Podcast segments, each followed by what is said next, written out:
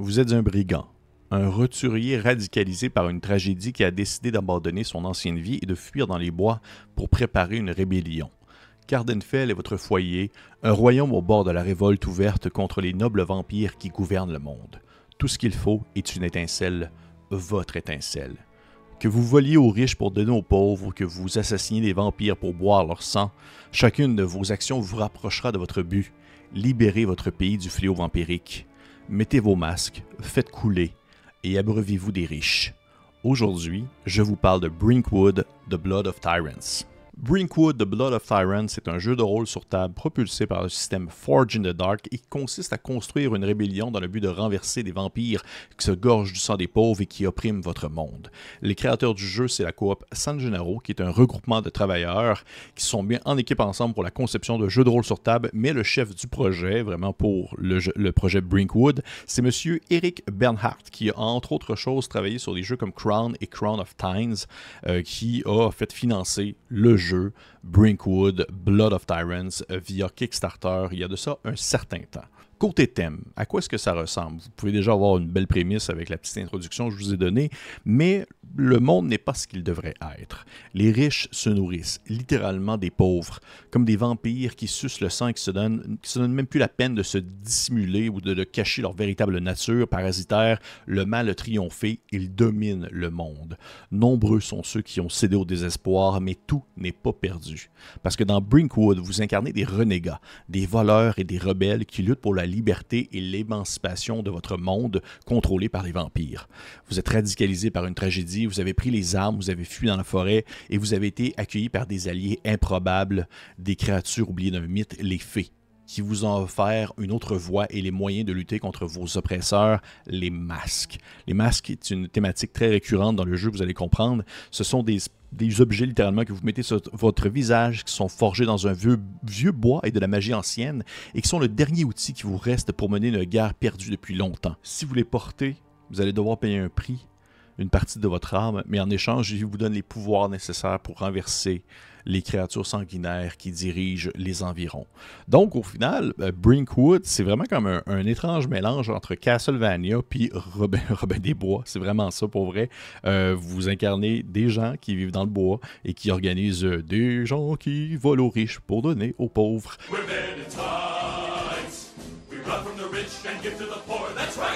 Mais les riches sont, des vampires et vous, avez développé une spécialité dans euh, la mise à mort de ces bestioles via vos capacités à vous, mais aussi la magie des fées. Côté système, Brinkwood utilise les mécaniques de Forge in the Dark, qui est un système de jeu popularisé par Blades in the Dark que j'ai déjà mentionné dans d'autres vidéos. Dans celui-ci, les personnages vont lancer plusieurs des 6 en même temps, selon plusieurs modalités et avantages, et vont comptabiliser seulement le plus haut résultat dans le lot. Si le résultat le plus haut parmi les délancés est un 6, il s'agit d'un succès complet. Ça va exactement comme le personnage le désirait. Si plusieurs 6 s'affichent, nous parlons alors ici d'un succès critique avec des avantages supplémentaires. Si le résultat le plus élevé est un 4-5. Il s'agit d'un succès mitigé qui va possiblement subir des contre-coups éventuels. Et si le résultat le plus élevé est entre un 3 et un 1, ça se déroule plutôt très mal et il y a des complications. Pour créer votre, bassine de dés, votre bassin de dés, vous utilisez les traits les plus appropriés pour l'action que vous souhaitez entreprendre. Habituellement, ça va entre 1 et 4. Dans un jeu euh, Forge in the Dark, il y a en tout quatre types de jets. Les jets d'action, lorsqu'un personnage souhaite entreprendre une, action risquée. Il y a les jets de repos, lorsque le personnage souhaite entreprendre une action spécifique qui peut se faire entre deux missions. Parce que souvent, un jeu Forge in the Dark comme Brickwood va fonctionner avec des missions où euh, il va y avoir un temps de repos entre celles-ci, où les personnages peuvent accomplir des choses personnelles, euh, améliorer leur équipement, euh, se faire des contacts, des choses comme ça. Il y a ensuite les jets du destin ou de fortune que le maître de jeu peut faire s'il veut laisser le hasard décider d'une situation précise. Et il y a les jets de résistance que le personnage doit faire lorsque, dans le fond, celui-ci subit des effets ou des conséquences indésirables. Toutefois, chaque jeu Forge in the Dark possède ses propres spécificités et c'est le cas pour Brinkwood, où il va avoir ses règles qui vont être appropriées pour ce jeu. Entre autres choses, l'utilisation des masques. Les masques que les joueurs peuvent se mettre au visage parce qu'à la base, un personnage possède une classe, possède ce qu'on appelle souvent le, terme de ce style de jeu-là, un playbook, dans lequel sur celui-ci, il y a tout ce qu'il peut faire, euh, spécifique à sa classe. Et bien, les masques, c'est un peu comme une seconde classe que vous rajoutez en plus de celle que vous possédez déjà de base. Et il y en a plusieurs et vous pouvez les changer entre les missions. C'est vraiment des masques que vous mettez sur votre visage et qui vous permettent d'accomplir des hauts faits et qui vous donnent certains pouvoirs spécifiques.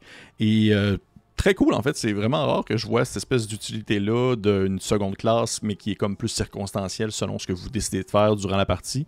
Euh, c'est très intéressant. Sinon, il y a également aussi des jets de désengagement, qui est un nouveau type de jet pour pouvoir fuir une zone selon le plan que vous avez mis en branle lorsque vous devez quitter un endroit que vous venez de, piller.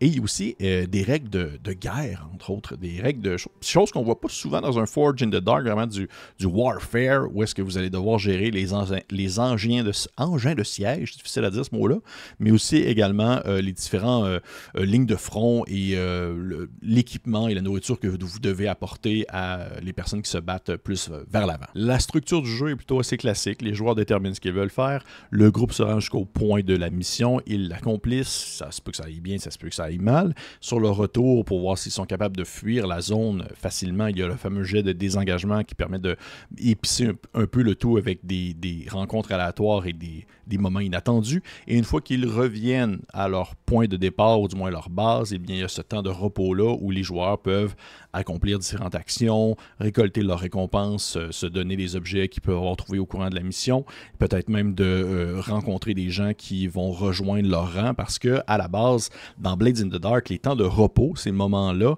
servent surtout à faire grossir votre empire criminel pour le rendre de plus en plus influent.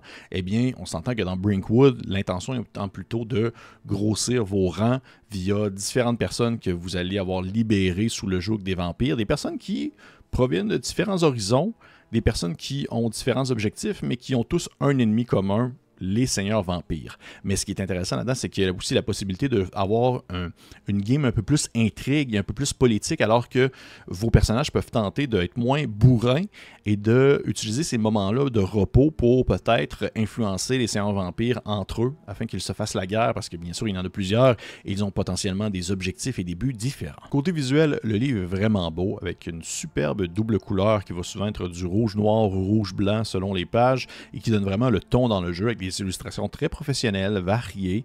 J'aime particulièrement la carte du monde proposée. Je trouve que c'est très bien agencé, les couleurs sont super belles et avec les petites versions miniatures des lieux à explorer. Non, sérieusement, c'est très très cool à ce niveau-là. Pour ma critique personnelle, je vais commencer avec l'univers proposé par Brinkwood qui prend tout de même une bonne partie du livre et qui, du premier coup d'œil, pourrait donner vraiment l'impression d'un gothique conventionnel assez classique avec les vampires qui contrôlent les nations et les manières des tuer avec les pieux dans le cœur et tout ça. Mais il y a des détails ici et là qui rendent le tout beaucoup plus original qu'au premier coup d'œil, comme entre autres la monnaie qui s'appelle en fait, le, on va traduire en français par du, le sang sterling, qui est du sang traité par une formule alchimique que les vampires vont manger pour pouvoir conserver leur immortalité. Et euh, c'est le genre de petites choses que tout au long du livre, tu découvres et que tu fais ah, ok, wow, cool. J'avais pas pensé à ça. C'est vraiment super bien pensé. Sinon, ben, l'atmosphère demeure l'ambiance sombre, gothique de Brinkwood, mais tout de même, il y a un côté qui est très qui est très engageant et qui est aussi très réactif à la situation parce que vous jouez des bandits, vous jouez des hors-la-loi qui veulent se, euh, soulever contre ces vampires qui euh, ont le contrôle sur le territoire. Ainsi, il se passe tout le temps quelque chose et même si de prime abord, l'ambiance que lorsqu'on voit le château en haut de sa colline, alors les éclairs frappent le ciel et que la pleine lune se lève, ben ça n'en demeure pas moins que dans l'obscurité, il y a ce regroupement de bandits qui vont préparer un plan d'attaque pour pouvoir euh, tuer le prochain seigneur vampire. Et c'est vraiment comme un double ton qui est vraiment super stimulant. Ça donne vraiment le goût, en fait. C'est ça qui est cool, c'est que ça donne vraiment le goût de se plonger dans cet univers-là et de jouer vraiment les hors-la-loi, de jouer pas les personnes qui sont euh, en contrôle de la situation, mais plutôt ceux qui veulent renverser la situation en place. Une autre chose que j'ai beaucoup apprécié dans Brinkwood, c'est l'utilisation des ressources. Alors que dans Blades in the Dark, celles-ci sont très monétaires. C'est basé sur le cash que vous allez voler et ensuite vous allez utiliser celui-ci pour acheter ce que vous avez besoin ou vous habitez dans une ville. Dans Brinkwood, vous êtes plus en marge de société, ce qui fait en sorte que le cash est moins important et on a plus une gestion de ressources différentes qui rend, selon moi, le tout quand même très intéressant, comme l'outil, euh, l'équipement que vous avez, euh, la nourriture que vous allez devoir trouver et qui va devenir de plus en plus importante alors que votre groupe va grossir, va grossir et que vous allez rallier des gens à votre cause. Euh, c'est des petits détails comme ça qui me donne vraiment une impression assez unique de ce jeu sans pour autant que ce soit étouffant. Ça demeure que c'est un Forge in the Dark. La gestion de ressources, c'est pas, pas du simulationniste. Vous n'êtes pas à votre grainerie près de savoir comment est-ce que vous pouvez faire euh, euh, nourrir la famille que vous venez de trouver. Euh, mais c'est très intéressant. Au final, on se retrouve dans un jeu qui possède un univers complet, touffu, varié et qui est soutenu par des mécaniques et un système qui ont déjà prouvé leur valeur via d'autres gammes.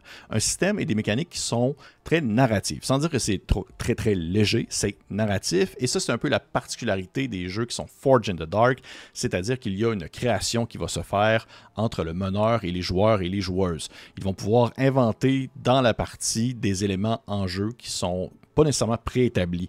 Et selon moi, c'est une des richesses de Brinkwood, c'est que celui-ci possède son univers de base, qui est très complet. Ses antagonistes, ses factions que vous allez combattre, ses ressources, les différents éléments, les, le sang sterling, la monnaie qui est déjà comme mentionnée et présentée, mais il y a énormément de choses dans l'univers sur la carte que je vous présente à l'écran que oui, c'est là, mais il n'y a rien qui est encore créé.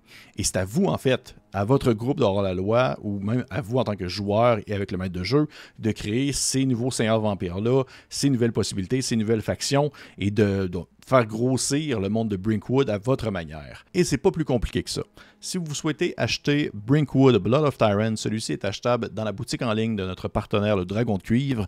Les liens menant euh, à la boutique en question vont être disponibles dans la description de la vidéo. Il ship maintenant partout dans la province et je vous conseille fortement d'encourager cette boutique indépendante de jeux de rôle qui tiennent justement en stock des produits originaux comme Brinkwood, Blood of the Tyrants, qui n'est pas un jeu qu'on trouve sur toutes les étagères. hey, je vous encourage de liker, partager, commenter, laisser un petit pouce vers le haut.